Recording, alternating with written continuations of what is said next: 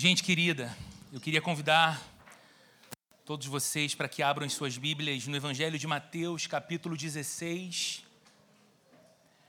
versos 24 e 25. Antônio, você acende mais luzes para nós agora, acho que facilita a leitura para, para todo mundo. Isso, obrigado, meu amigo. Evangelho de Mateus, no capítulo 16, nós vamos ler dois versículos. Esse é o texto que nós vamos refletir hoje mas nós também vamos continuar refletindo sobre esse texto no próximo domingo. Porque, embora ele seja curto, ele é carregado de tanta beleza e de tanta instrução para a nossa vida, que nós precisamos saborear aos poucos toda essa beleza e todo esse alimento de Deus para nós. Evangelho de Mateus, capítulo 16, versos 24 e 25, o texto também está projetado aqui na TV à frente, diz assim: Então Jesus disse aos seus discípulos: Se alguém quiser acompanhar-me, algumas versões dizem: Se alguém quiser vir após mim, ou se alguém quiser ser meu discípulo, negue-se a si mesmo, tome a sua cruz e siga-me. Pois quem quiser salvar a sua vida, a perderá mas quem perder a sua vida por minha causa, a encontrará. Vamos orar? Obrigado por essa manhã, Senhor, e obrigado por esse ambiente tão especial que o Senhor nos permite desfrutar na tua presença e na companhia dos nossos amigos e irmãos. Obrigado por cada oração sincera do fundo do nosso coração que nós dirigimos a Ti nessa manhã. Sabemos que o nosso louvor e as nossas palavras de oração chegaram ao trono de tua graça. Mas o que nós te pedimos agora é que, por operação do teu Espírito Santo, o Senhor abra o nosso coração e o nosso entendimento, para que possamos ter uma experiência contigo mediante a tua palavra. Deus amado, aquele que prega é pecador e imperfeito. O sermão preparado não é perfeito, porque é resultado do labor humano, ainda que sob oração em tua presença. Mas a tua palavra é viva, perfeita e eficaz. Então, Espírito Santo, toma a tua palavra e instala ela, Senhor, no íntimo do nosso coração, de maneira que ela produza vida em nós, efeitos em nós, transformação em nós, alegria em nós e nos leve mais para perto de Ti e nos encha o coração de senso de beleza com esse chamado único de sermos discípulos de Jesus. Para a Tua glória nós oramos, Senhor. Amém. Nós temos caminhado aqui numa série, não é? Ser e fazer discípulos de Jesus. E para nós, isso não pode ficar restrito a uma frase que a gente decora, que a gente grava, ou que nós usamos em camisas e que define o que nós chamamos ser a identidade e a missão da nossa igreja.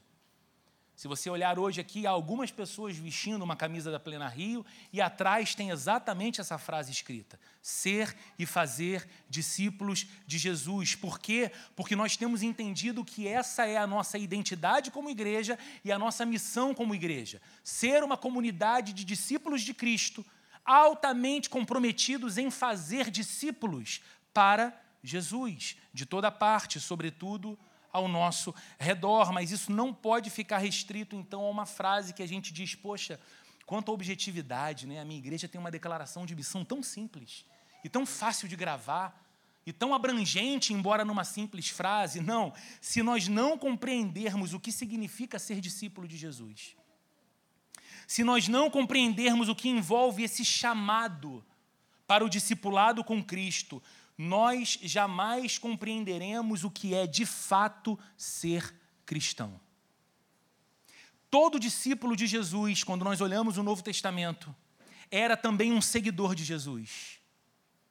Mas nem todos aqueles que seguiam Jesus eram discípulos de Jesus. E há uma grande e crucial diferença sermos seguidores de Jesus e sermos discípulos de Jesus. As pessoas seguiam a Jesus por muitas e diferentes razões. As pessoas seguiam Jesus porque ele era um fenômeno naquele tempo. As pessoas seguiam Jesus porque ficavam admiradas em como ele falava com clareza coisas que os outros religiosos aparentemente falavam de modo rebuscado e distante. As pessoas seguiam a Jesus porque ficavam abismadas com o poder dele para curar doentes, ressuscitar mortos, fazer milagres que todos podiam contemplar. Então era interessante demais, era empolgante demais seguir Jesus. Mas dentre os muitos que seguiam a Jesus naquelas multidões, alguns tornavam-se discípulos. Se nós não compreendermos o que significa ser discípulo de Jesus, nós nunca compreenderemos o que significa ser um cristão de fato. E mais, se nós não compreendermos qual deve ser a dinâmica de uma igreja, enquanto uma comunidade de discípulos de Jesus, nós não teremos clareza a respeito da missão da igreja no mundo. Nós não seremos capazes de dizer corretamente a razão de se plantar igreja, de se pertencer a uma igreja, de existir tantas igrejas e diferentes igrejas numa mesma cidade, num mesmo estado, num mesmo país. Se não entendermos o que caracteriza uma igreja como comunidade de discípulos, a nossa compreensão da razão de ser igreja estará perdida. O texto que nós lemos hoje, ele é maravilhoso porque traz as palavras do próprio Senhor Jesus dizendo a essência do que significa ser um discípulo dele. Dizendo o que caracteriza a vida de uma pessoa que de fato anda com Jesus. Que marcas se percebem na vida desse discípulo? Que aspectos ficam evidentes na vida de alguém que de fato está não apenas seguindo a Jesus como um admirador, mas andando com Jesus como um discípulo. E ele começa esse texto tão conhecido, dizendo: Se alguém quiser acompanhar-me, negue-se a si mesmo.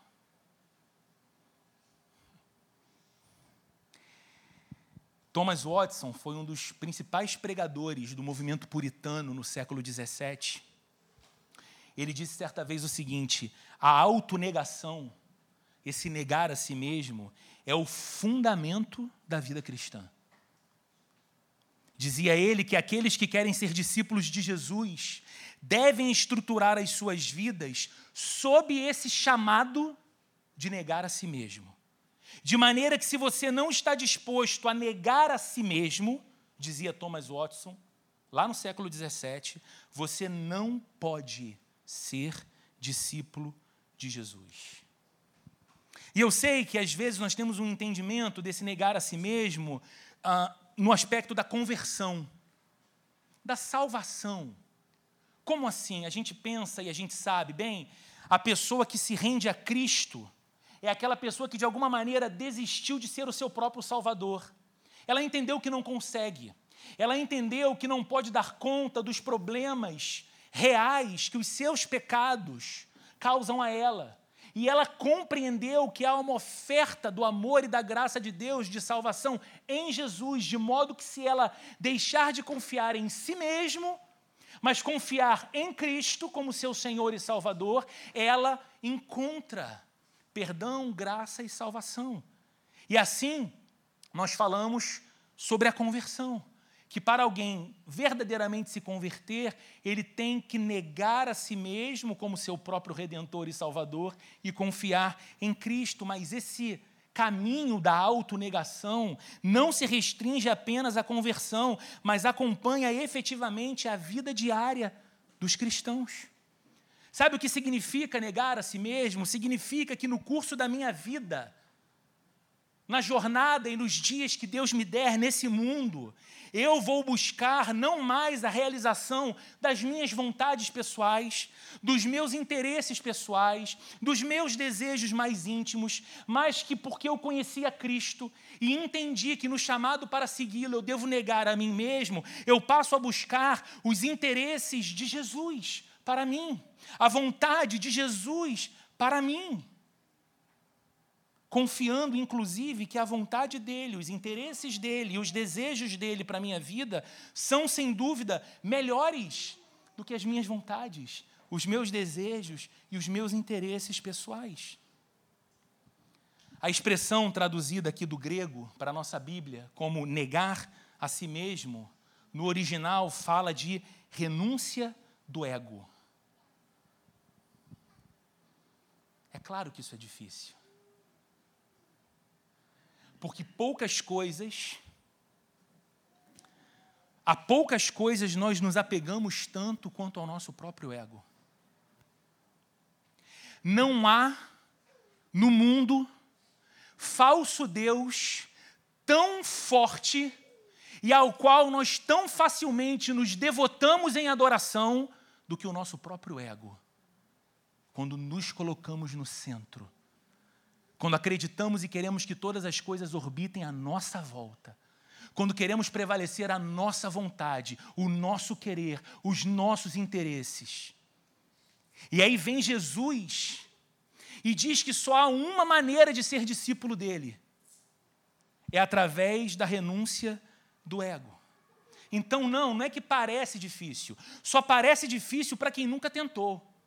Porque para quem entendeu o chamado para ser discípulo de Jesus, não há dúvida alguma do quão difícil, humanamente falando, é essa renúncia do ego. É uma luta real e constante. Mas como que a gente pode deixar a teoria?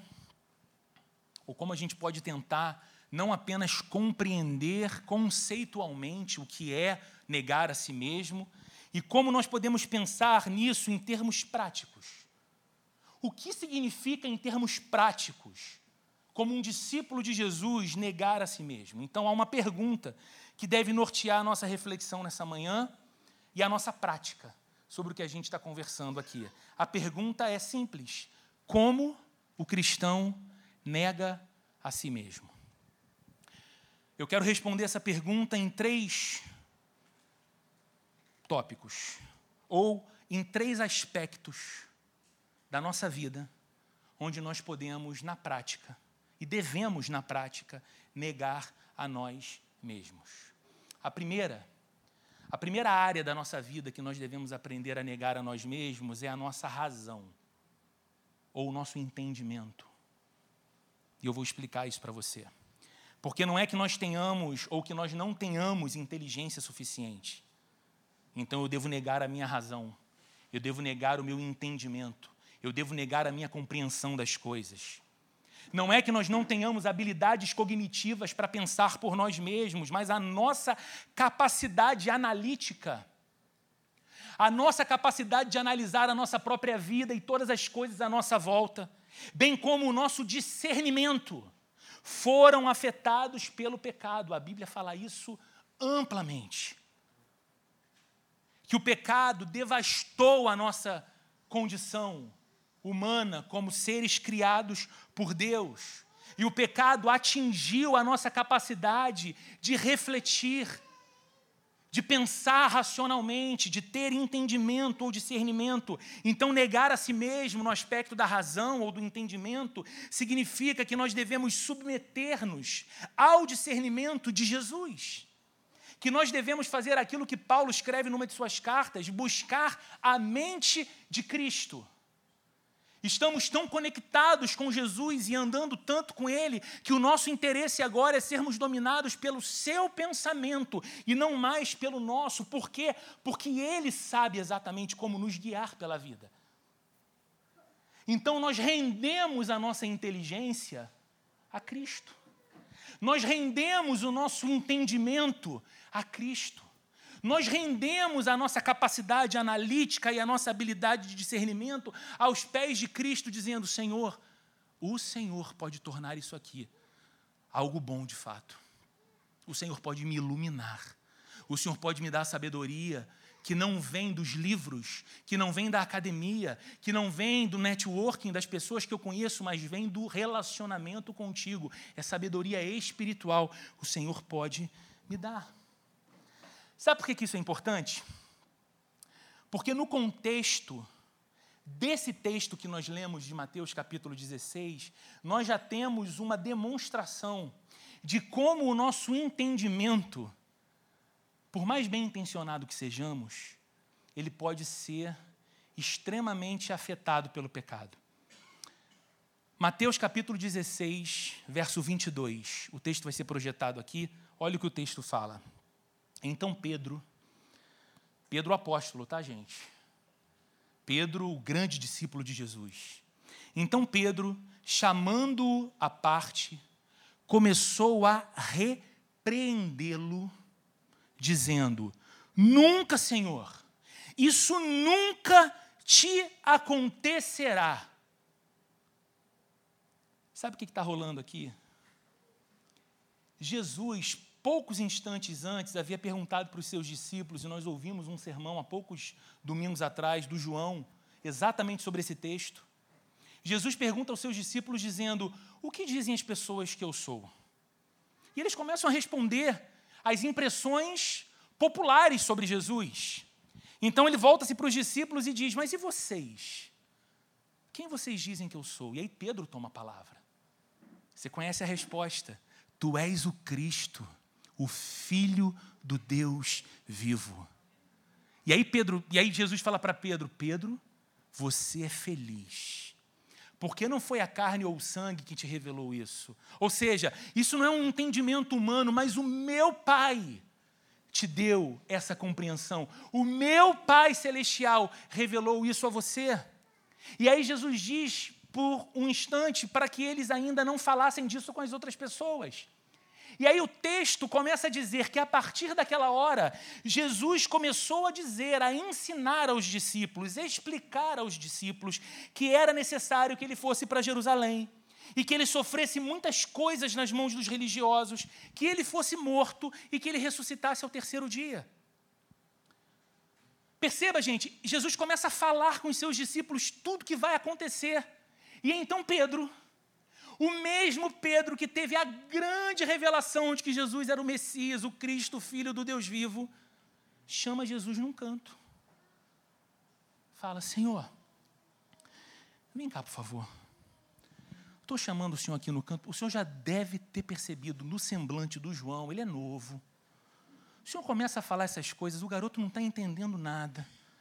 O senhor viu a cara do Tomé, Tomé estava incrédulo com tudo isso que o Senhor estava falando. Vem cá, Senhor. Talvez o Senhor esteja um pouco assim, ansioso com toda essa movimentação, com tudo que está acontecendo. É de fato, são muitas pessoas, são muitos sermões, é muita gente procurando pelo Senhor. Talvez o Senhor tenha que dar uma relaxada, mas olha, Senhor, vem cá, para de falar isso. Sabe por quê? Isso nunca vai te acontecer. Não, nunca.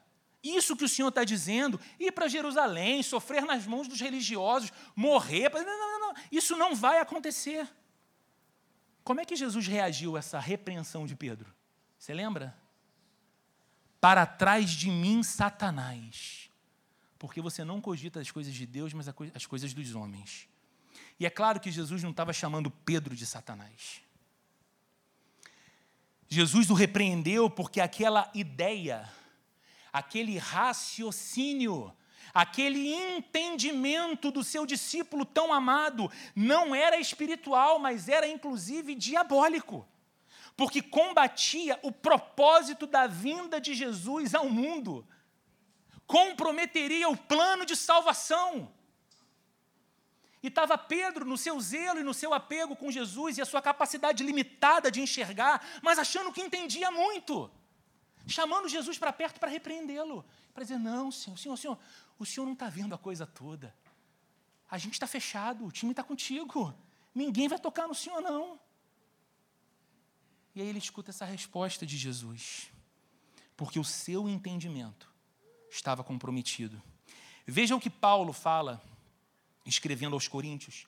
Segunda carta de Paulo aos Coríntios, capítulo 10, versos 4 e 5. Ele diz assim: as armas com as quais lutamos não são deste mundo, mas poderosas em Deus para destruir fortalezas. Uma pausa aqui, porque às vezes a gente se aproxima desse texto E a gente pensa que Paulo está falando aqui de uma espécie de batalha espiritual. E há um entendimento estranho, prevalecente na nossa época, que as pessoas pensam que batalha espiritual se dá com comandos espirituais e com barulho. Então as pessoas, às vezes, estão em determinado lugar e dizem: Senhor, nesse momento nós repreendemos as potestades espirituais que estão se movendo nesse lugar. Eu falo, mas de onde as pessoas tiraram base bíblica para repreender potestade espiritual? Vai ler o livro de Judas. Pequenininho, no final do Novo Testamento. Quando a Bíblia diz que o arcanjo Miguel vai requerer o corpo morto de Moisés e que ele vira para o maligno e diz: Um arcanjo de Deus diz: O Senhor te repreenda.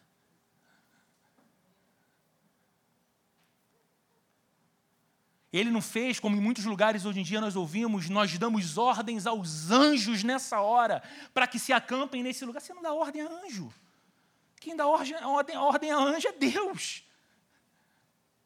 E Paulo aqui não está falando de luta espiritual nesse sentido. Ele diz que as nossas armas, as armas com as quais lutamos, não são deste mundo, mas poderosas em Deus para destruir fortalezas. Que fortalezas são essas? Ele explica na sequência. Nós destruímos argumentos. Outras versões trazem a palavra sofismas. Nós destruímos falsas verdades, ensinamentos que se disfarçam de verdade que seduzem como verdade, mas que são enganosos. Por que, que eles são enganosos? Paulo diz: destruímos argumentos e toda altivez que se levanta contra o conhecimento de Deus. E como nós fazemos isso, Paulo? Ele termina dizendo: levamos cativo todo pensamento para torná-lo obediente a Cristo. Sabe o que Paulo está dizendo? Há fortalezas contra as quais nós lutamos na vida que nós vivemos. Essas fortalezas, amigos, elas não são necessariamente espíritos malignos que se levantam e atuam contra nós, mas são, sobretudo, uma mentalidade anti-Deus, que é vendida como verdade, para moldar a sua consciência e a minha. E Paulo está dizendo como nós lutamos como nós combatemos esses argumentos? Nós fazemos isso levando todo o nosso pensamento cativo, como prisioneiros, para fazer desse pensamento obediente a Cristo. Sabe qual é a preocupação de Paulo? Que você e eu não tenhamos em nós mesmos nenhuma espécie de entendimento ou pensamento que possa soar desobediente a Jesus, mas que nós tenhamos a mentalidade de Cristo. Então a pergunta que eu faço a você é: as estruturas que moldam os seus pensamentos, as estruturas que moldam a sua compreensão de você mesmo e do mundo à sua volta, refletem Jesus? A sua mentalidade é uma mentalidade cristã ou, como diz a Bíblia, ela é uma mentalidade mundana, carnal? negar a si mesmo no aspecto da razão, do entendimento, é levar todo o nosso pensamento cativo em obediência a Jesus. Mais uma vez, Deus não quer anular a nossa inteligência. Pelo contrário, na vida ao lado de Jesus, nós negamos a nós mesmos no aspecto do nosso próprio entendimento para recebermos do Senhor iluminação, para recebermos do Senhor sabedoria espiritual. Porque nós não damos conta, irmãos, da vida como ela é, pelo nosso próprio discernimento. E, de novo, Deus não está anulando a nossa inteligência, ela é um presente dele, ela é uma dádiva dele. Nós só estamos aprendendo com a Bíblia que no caminho de discípulos de Jesus, a nossa inteligência, que muitas vezes é razão da nossa prepotência e vaidade, ela deve se render em adoração ao Senhor e dizer: Está nas tuas mãos, Senhor, porque eu não quero pensar muito de mim mesmo, mas eu quero pensar como o Senhor deseja.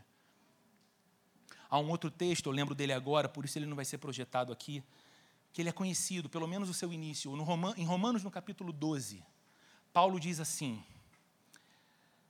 ofereçam a Deus os seus corpos em sacrifício vivo, santo e agradável. Esse é o culto racional de vocês. A palavra ali para culto racional é lógicos, de onde vem a palavra lógica. O que Paulo estava dizendo é o seguinte: diante do entendimento de quem Deus é, diante da compreensão de quem é Deus na vida de vocês, só há uma resposta viável: a que vocês entreguem a vida toda de vocês rendida como um sacrifício de adoração a Deus. E aí no verso 2 ele vai dizer: e não se conformem ou não se amoldem a este mundo, mas sejam transformados pela renovação da vossa mente ou do vosso entendimento para que vocês experimentem assim qual seja a boa, perfeita e agradável vontade de Deus. O que pouca gente conhece é o que diz o verso seguinte, o verso 3. Ele diz: Pela graça que me foi dada, eu digo a cada um de vocês que não saiba mais do que é devido saber. Paulo está de novo combatendo a altivez. Uma mente transformada, um entendimento transformado, se esvazia dessa procura de glória porque se rendeu ao Senhor. Você lembra do mesmo Paulo escrevendo aos Gálatas? Eu sei que hoje a gente está fazendo um passeio panorâmico na Bíblia, mas isso aqui é importante demais, porque quando nós tratamos, sobretudo, de um tema às vezes um tanto espinhoso e talvez incômodo, é muito importante, irmãos, que a gente ateste a Bíblia com a Bíblia que a gente submeta aquilo que está sendo dito por um pregador humano e falho com a palavra do próprio Deus, para que não seja achismo humano, para que não seja só entendimento humano, mas a Bíblia falando em muitas passagens sobre ela mesma. Paulo, um erudito, um profundo conhecedor da fé judaica, um profundo conhecedor das leis romanas, um profundo conhecedor da filosofia presente nos seus dias. Quando ele escreve aos Gálatas, o que ele faz? Ele manda o link do perfil dele no LinkedIn para que aquelas pessoas vissem o seu currículo. Ele se apresenta a elas dizendo: Vejam bem quem está escrevendo para vocês. Olha a minha experiência. Profundo conhecedor da fé judaica, fariseu, zeloso da doutrina. Veja, conheço a lei romana e sou cidadão romano. Veja, debato com os filósofos do meu tempo no campo deles. É difícil me pegar no argumento. As minhas credenciais e o meu currículo falam por mim. Então ouçam o que eu tenho a dizer, porque aquilo que eu tenho a dizer significa que eu tenho muito mais vivência e experiência para dizer o que digo do que todos vocês. É assim que Paulo escreve aos Gálatas. Paulo diz assim no capítulo 2, verso 20: Estou crucificado com Cristo. Sabe o que Paulo está dizendo? Eu morri. Estou crucificado com Cristo, assim já não sou eu quem vive, mas Cristo vive em mim. A vida que agora vivo no corpo, vivo-a pela fé no Filho de Deus que me amou e se entregou por mim. Sabe o que, que Paulo fazia para se credenciar? Ele dizia: Eu morri. Tudo que eu fiz, tudo que eu fui, tudo que eu tinha, já não é mais. Eu fui crucificado com Cristo. A vida que eu vivo hoje é uma vida pela fé nele. O meu entendimento se curvou a ele. Como o cristão nega a si mesmo, segundo aspecto, o cristão deve negar a si mesmo no aspecto da sua vontade. Porque a vontade ou o desejo, como você bem sabe, é a grande engrenagem que molda todos os nossos afetos. E você sabe que aquilo que cativa você motiva as suas ações. Você se envolve num negócio e você mal consegue dormir tão eufórico com aquele novo negócio. Porque você acredita que encontrou um modelo de negócio muito legal, que faz sentido, que será próspero, que vai abençoar pessoas. Aquilo faz você pensar dioturnamente na mesma coisa. O que é isso? Aquele projeto cativou seu afeto. Aquilo cativou você. E agora, tudo que você faz, tudo que você se movimenta, é na direção daquilo. Por quê? Porque você tem vontade e desejo de que aquilo dê certo. Aplique o mesmo princípio para um relacionamento. Aplique o mesmo princípio para a sua relação com o dinheiro. Por isso, Jesus nos ensinou e ensinou os seus discípulos que, ao orar, nós deveríamos pedir algo para Deus. Você conhece a oração famosa, conhecida como Pai Nosso? O que, ela diz? Pai Nosso que estás nos céus, santificado seja. Venha a nós.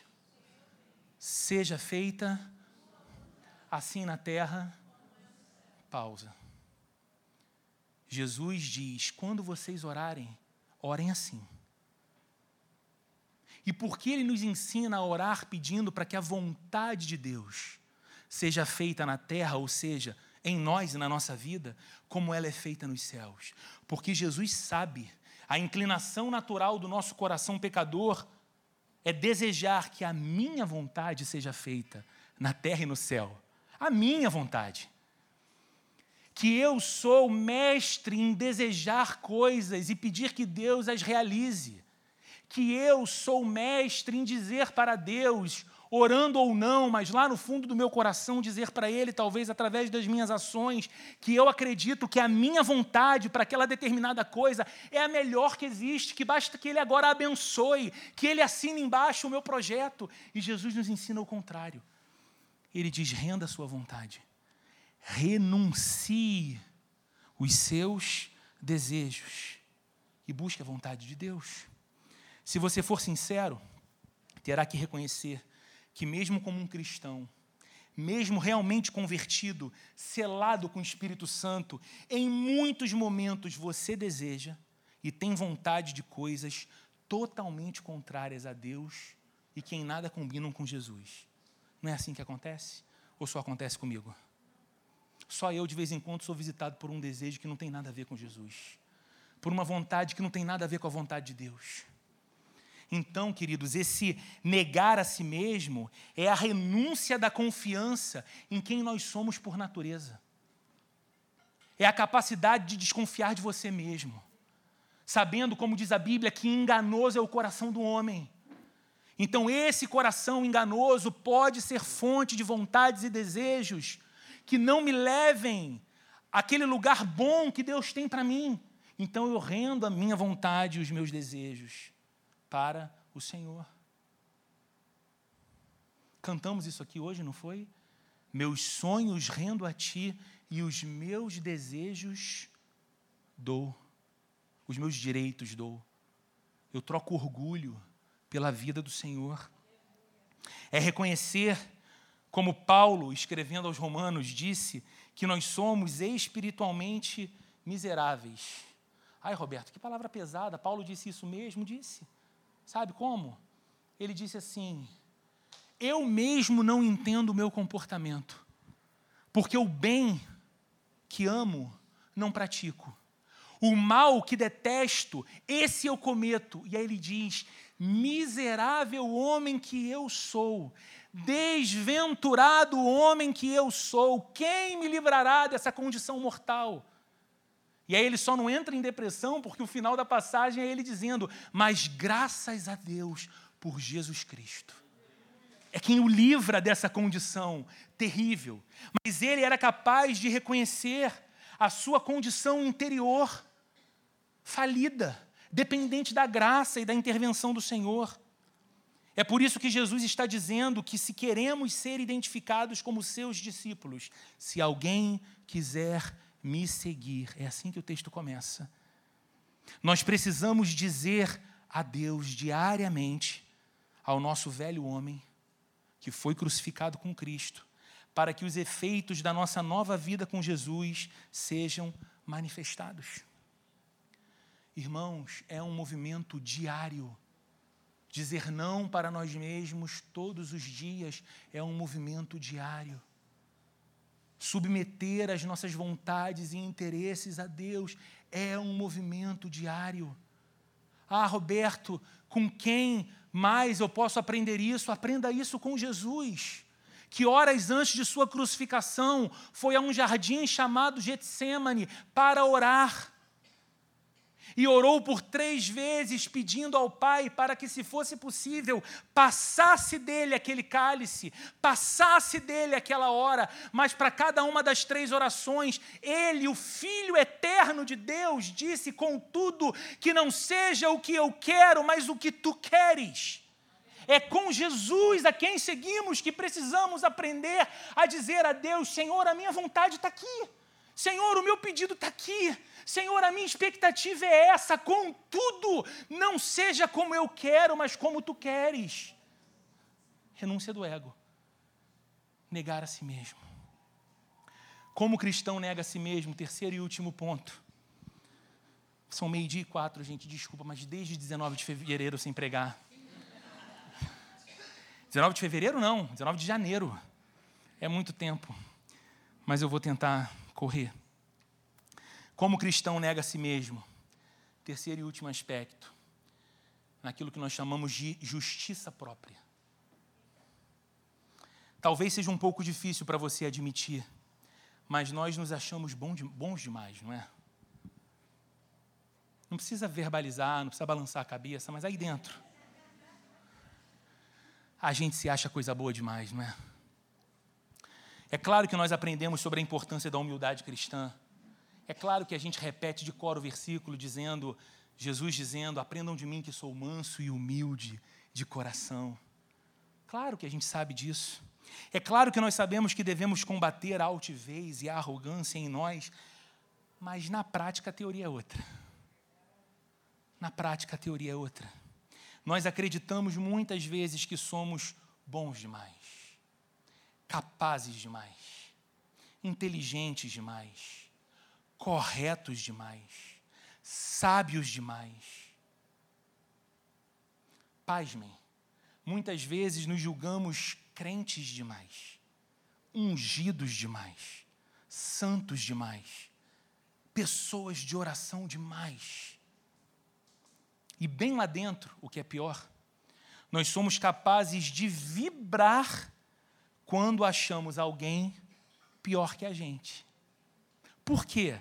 porque isso nos exalta. Isso eleva o nosso senso de superioridade. Isso incrementa a nossa velada autossuficiência. E lá dentro a gente fica tão feliz, porque a gente pode dizer: ai, como essa pessoa é tola no discernimento dela. Como essa pessoa não é capaz de perceber isso que eu percebo. Como falta essa pessoa sabedoria. Como falta essa pessoa uma vida mais íntima com Jesus, sabe? E lá dentro isso vai reforçando o nosso orgulho, a nossa justiça própria. E a gente não percebe que nós vamos nos enchendo, às vezes, dos mesmos sentimentos daquele fariseu da parábola que Jesus contou. Lembra da parábola do fariseu e do publicano? Jesus conta uma história, ela não é real. É uma história que Jesus conta. Mas diz a Bíblia, no Evangelho de Lucas, que Jesus conta essa história para alcançar alguns que julgavam-se superiores aos outros. E ele diz: dois homens foram ao templo para orar. Um fariseu, um religioso, respeitado de boa reputação, e um publicano, um pecador desprezado pela sua própria sociedade. E diz Jesus que o fariseu, ao orar, abria os braços e elevava os olhos aos céus e dizia: Senhor, eu te agradeço, porque eu não sou como os outros homens, ladrões, adúlteros, pecadores. Te agradeço mais. Te agradeço porque eu não sou como esse homem aqui, esse publicano pecador. Porque eu dou de tudo o meu dízimo, faço jejum duas vezes por semana, o Senhor sabe que eu sou o cara. E aí Jesus muda a cena para o publicano. E diz que o publicano também estava de pé, mas não tinha coragem de olhar para os céus. Olhava para baixo e batia no peito, dizendo: Senhor, tem compaixão de mim. Senhor, tem misericórdia de mim, porque eu sou pecador. E aí Jesus pergunta aos seus ouvintes: Qual dos dois vocês acham que saiu do templo justificado por Deus? Aquele que achou muito de si e se encheu de justiça própria, ou aquele que viu que não tinha justiça e méritos em si mesmo para se aproximar de Deus e clamou por misericórdia? Foi este segundo e não o primeiro. Nós devemos aprender também, mais uma vez com Paulo, só que agora escrevendo aos Filipenses, no capítulo 3, versos 7, 8 e 9. O texto vai ser projetado aqui, talvez eu, tiver, eu deveria ter dito isso no começo. Você podia anotar essas passagens e reler depois. Ouça novamente a mensagem depois. Se você quiser, as anotações estão à sua disposição também. Meu interesse é que você possa ver a palavra de Deus orientando a sua vida. Filipenses capítulo 3, a partir do verso 7, diz assim: Contudo, o que para mim era lucro, o que para mim era vantagem, passei a considerar como perda por causa de Cristo. Mais do que isso, eu considero tudo como perda, comparado com a suprema grandeza do conhecimento de Cristo Jesus, o meu Senhor, por quem perdi todas as coisas. Paulo está falando de sua vida antes da conversão. Ele diz: Olha, tudo aquilo pelo qual eu me envaidecia, tudo aquilo pelo qual eu era aplaudido pelos homens, tudo aquilo que me tornava célebre entre as pessoas, tudo eu considero como perda. Ele vai além. Ele diz: Eu as considero como esterco. Isso aqui é autoexplicativo. Eu as considero como esterco para poder ganhar Cristo e ser encontrado nele, e aqui está o meu ponto principal com você nesse texto, não tendo a minha própria justiça que procede da lei, mas a que vem por meio da fé em Cristo, justiça, justiça que procede de Deus e se baseia na fé. É aprender com Paulo a dizer: não, Senhor, eu não me baseio mais na minha própria justiça. Não, Senhor, eu não vou entrar nesse caminho de me achar sábio demais, capaz demais, crente demais, santo demais, ungido demais, impecável demais, porque eu sei que não sou. Eu sei que o que me deixa de pé é a tua obra sobre mim. Eu sei que o que me sustenta é a tua graça sobre mim. Eu sei que o que me mantém respirando e vivo é a tua misericórdia que se renova todos os dias sobre a minha vida. Eu não vou ser altivo, eu não vou me envaidecer de mim mesmo, eu não vou me tornar superior às outras pessoas, mesmo as mais pecadoras. Porque não é quem eu sou ou o que eu faço, mas é a tua obra que me justifica. Um discípulo de Jesus que nega a si mesmo é alguém que sabe que não deve ostentar uma espécie de justiça própria, mas se gloriar na perfeita justiça de Cristo ao seu favor. Talvez ouvindo tudo isso você se sinta inicialmente amassado, amassada, refletindo em como é difícil seguir a Jesus. E sabe, num certo sentido, é correto pensar assim. É correto até ir além. Humanamente falando, é impossível ser um discípulo de Jesus que nega a si mesmo. Porque é contra a nossa natureza caída seguir o que dizia João Batista. Lembra de João Batista pregando no deserto e dizendo: Importa que ele cresça e eu diminua. E todo o movimento da cultura que nós estamos vivendo é um movimento de autoevidência. Projete-se, apareça, seja o protagonista, lidere a si mesmo. E todas as outras coisas que muitos coaches, alguns deles muito engraçados, têm a dizer hoje no nosso tempo. Mas o meu objetivo nessa manhã é primeiro mostrar para você o quão sério é seguir a Jesus. Olhe para a forma como as pessoas estão experimentando a vida cristã à nossa volta. E veja se, em geral, nós temos visto entre os crentes e as igrejas discípulos de Jesus ou apenas religiosos interessados nos benefícios da fé.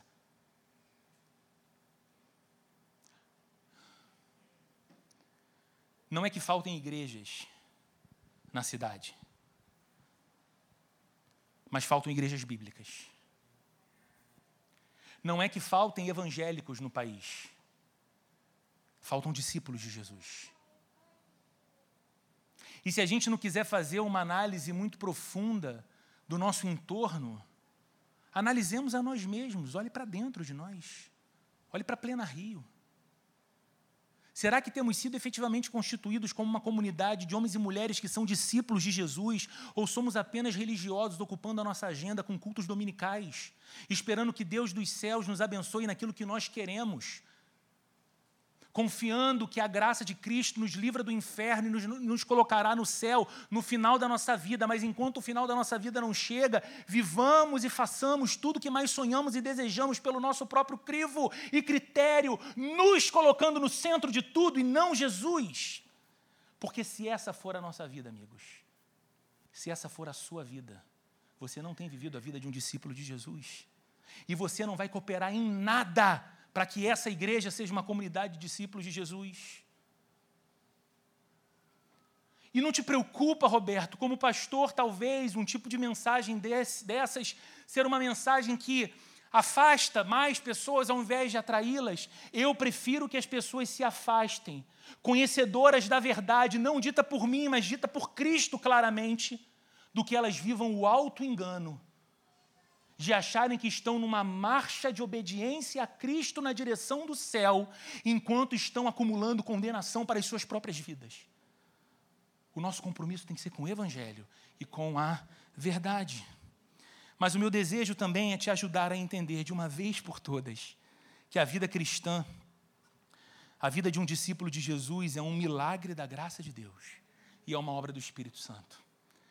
Não é algo que a gente constrói, nem a gente mantém eu acho que é a última passagem que eu vou ler hoje, 1 Coríntios capítulo 6, verso 19.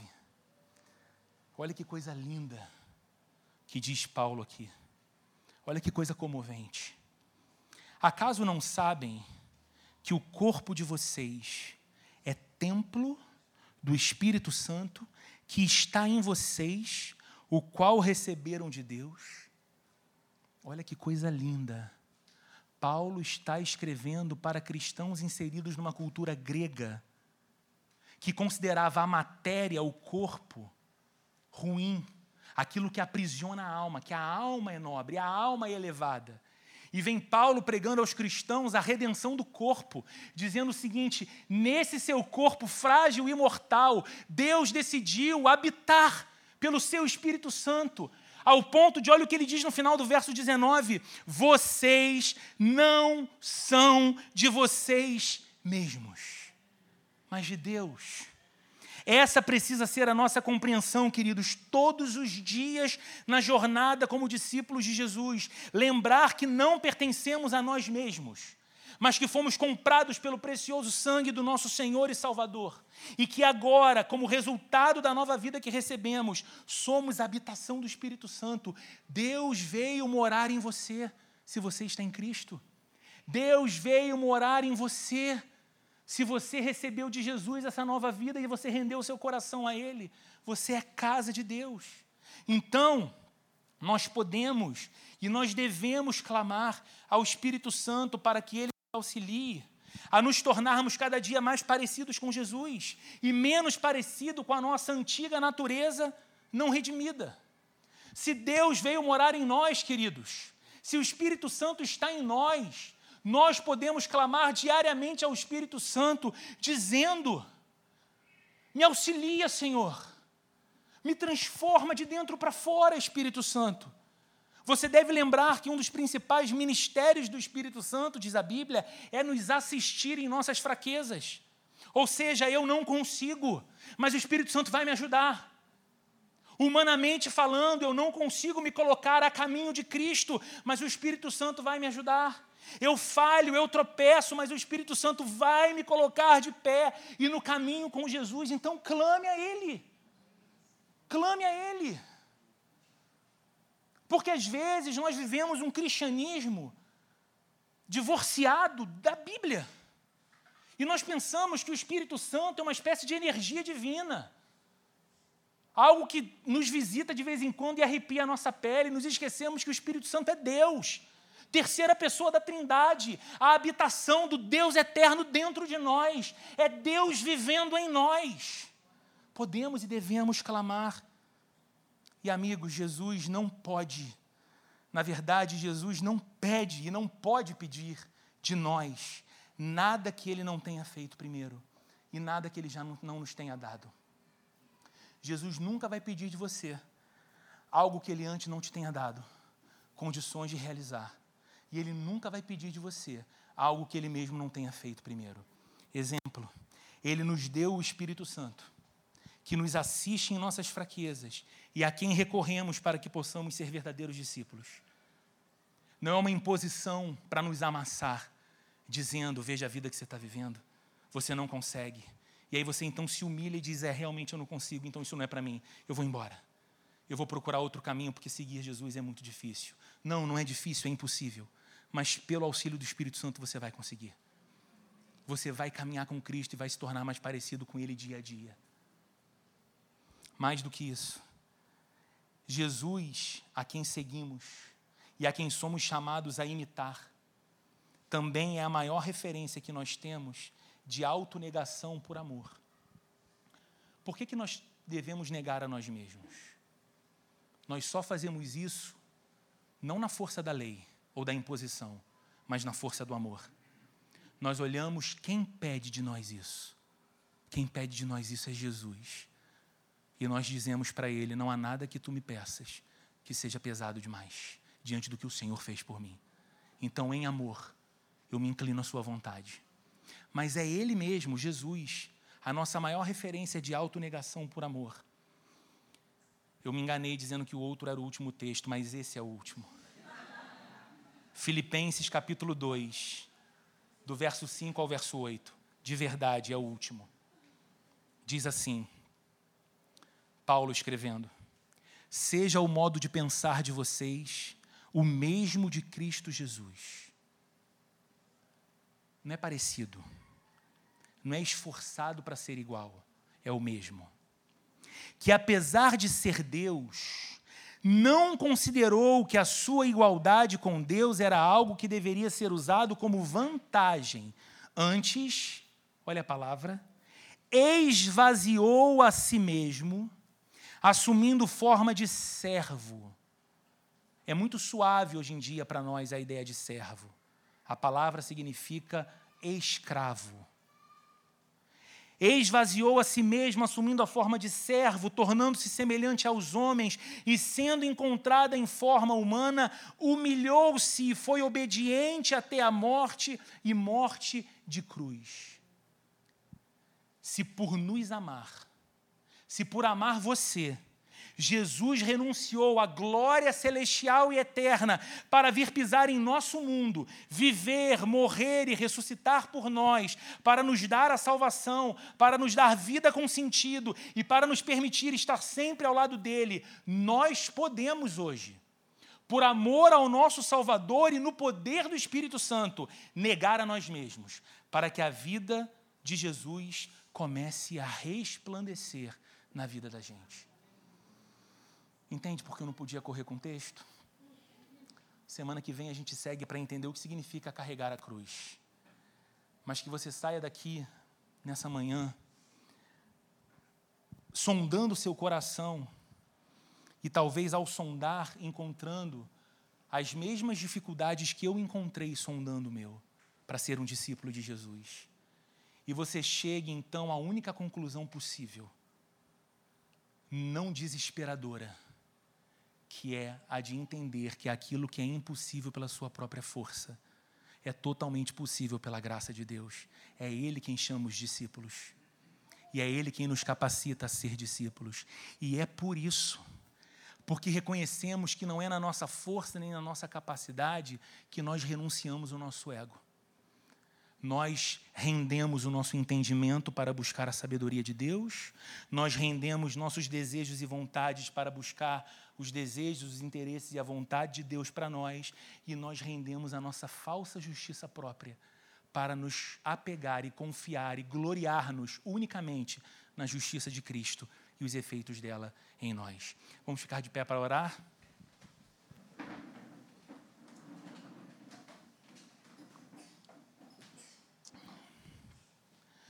Te louvamos, Senhor, por tua palavra e pedimos ao Senhor, Espírito Santo, que opere na nossa vida aquilo que o Senhor sabe que nós não somos capazes de operar por nós mesmos. Senhor, nesse auditório, o Senhor tem os seus filhos amados desde toda a eternidade. Nesse auditório, o Senhor tem aqueles que antes do mundo ser criado, o Senhor já havia estabelecido o seu bom propósito para as suas vidas. Nesse auditório, o Senhor tem aqueles sobre a vida dos quais iniciaste uma boa obra, e o Senhor não vai parar de operar enquanto não concluir essa boa obra. O que nós te pedimos, Senhor, é que no poder do teu Espírito Santo, o Senhor nos ajude a renunciar a esse falso ídolo que nós tão facilmente devotamos o nosso coração, o nosso próprio ego, a nossa vaidade, arrogância e altivez de achar que nós somos o centro da vida, que nós somos os mais capazes, os mais sábios, os de melhor discernimento, que o Senhor nos torne humildes no Senhor, que o Senhor nos faça render a Ti a nossa inteligência, o nosso entendimento, os nossos desejos e a nossa justiça própria, para que recebamos de Ti sabedoria divina, conheçamos a Tua vontade, que, como diz a Bíblia, é boa, perfeita e agradável, e possamos nos gloriar na perfeita justiça de Cristo, oferecida a cada um de nós, os pecadores salvos pela graça. Que o grande amor de Deus, a graça de nosso Senhor e Salvador Jesus Cristo e a comunhão e a consolação do Espírito Santo esteja presente com cada um de nós, hoje e para todo sempre. Amém.